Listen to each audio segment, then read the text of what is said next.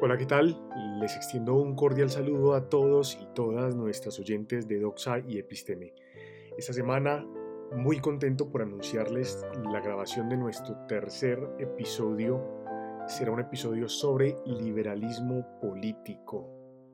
Aquí tendremos a un invitado muy especial, Jaime Carrión, docente de la Universidad Nacional de Colombia, sede Medellín.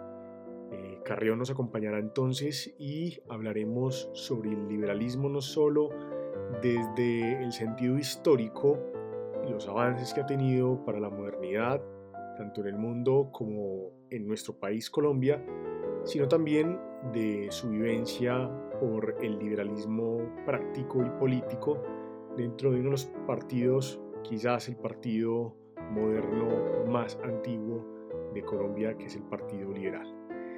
De esta forma, les extiendo la invitación para que nos conectemos esta semana y escuchemos a Jaime Carrión hablando sobre liberalismo aquí en Doxa y Episteme. Un saludo.